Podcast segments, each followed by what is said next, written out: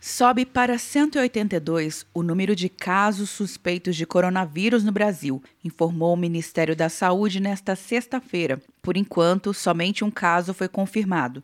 O secretário nacional de Vigilância em Saúde, Wanderson de Oliveira, disse que o ministério vai incluir uma nova categoria na classificação de casos, a de casos prováveis. Se caso um contato próximo de um caso confirmado apresentar enquadrar-se na definição de caso suspeito, febre mais um sinal e sintoma respiratório, esse caso passará a ser um caso provável e a gente poderá confirmá-lo por critério clínico epidemiológico. O secretário destacou que a melhor estratégia para evitar o vírus são os cuidados com a higiene. Em Minas, a gente fala que o que é bom é água e sabão. Então, a gente tem que lavar as mãos. Então, é lavar as mãos com água e sabão que é o ideal. Até o momento, foram registrados 66 casos suspeitos em São Paulo, 27 no Rio Grande do Sul, 19 no Rio de Janeiro, 17 em Minas Gerais, 9 na Bahia, 9 em Santa Catarina,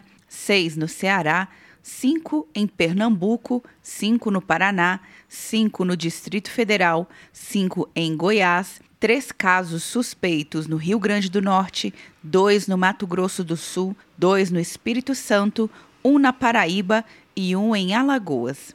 Quer um ano sem mensalidade para passar direto em pedágios e estacionamentos? Peça a Veloy agora e dê tchau para as filas. Você ativa a tag, adiciona veículos, controla tudo pelo aplicativo e não paga mensalidade por um ano.